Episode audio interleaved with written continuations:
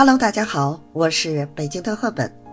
今天呢，咱们来聊一聊，成年人一定要情绪稳定吗？这个保持情绪稳定啊，在最近两年，仿佛成为了每个成年人的必修课。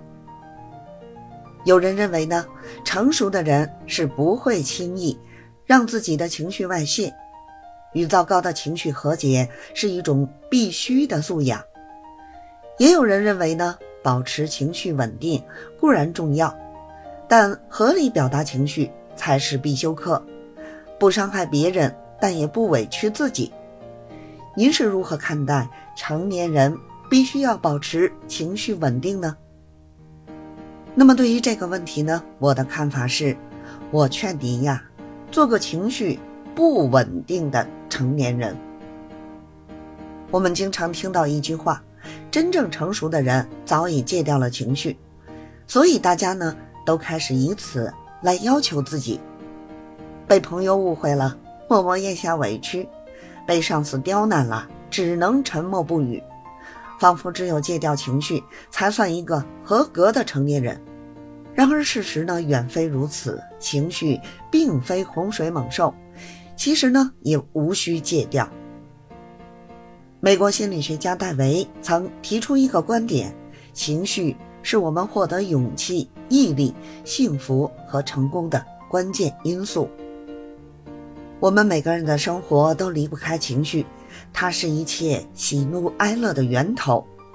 对待情绪的最佳方式是与它共生，让它成为人生的助力。有些人说呢，光是扮演一个情绪稳定的成年人就已经花光了所有力气。我们似乎都有这样的经历：前一晚彻夜未眠，第二天还是要强装精神饱满的去上班，内心呢早已被悲伤淹没，见到朋友却还是要挤出微笑说你好。明明气到了极点，为了保住饭碗，却还是要将满腔愤怒咽下。表面上呢，我们总是佯装风轻云淡，内里的身体却早已遭到反噬。中医心理学家萧然在演讲时呢，分享过一个故事。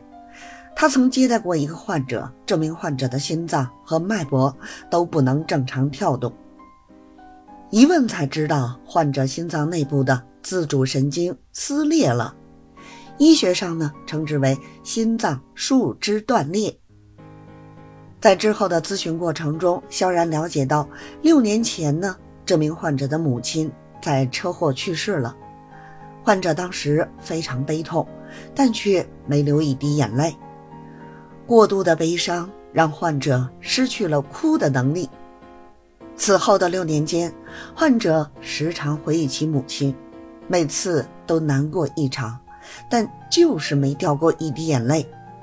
慢慢的，他出现了心衰，患上了严重的心脏病。后来呢，萧然引导患者和母亲道别，并教他吐露释放悲伤。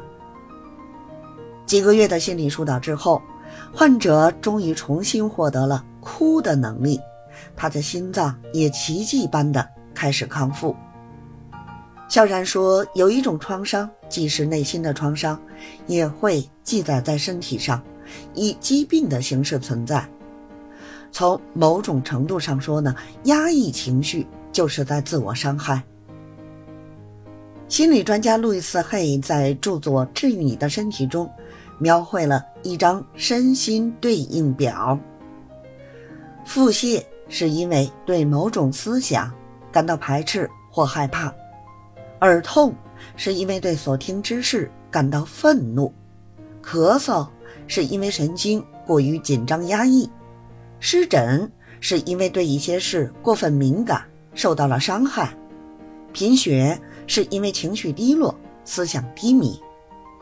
成年人总是习惯性的将情绪藏在心底，以为他们会像食物一样的被消化，然而事实却是，压抑的情绪会在不知不觉中吞噬我们的健康。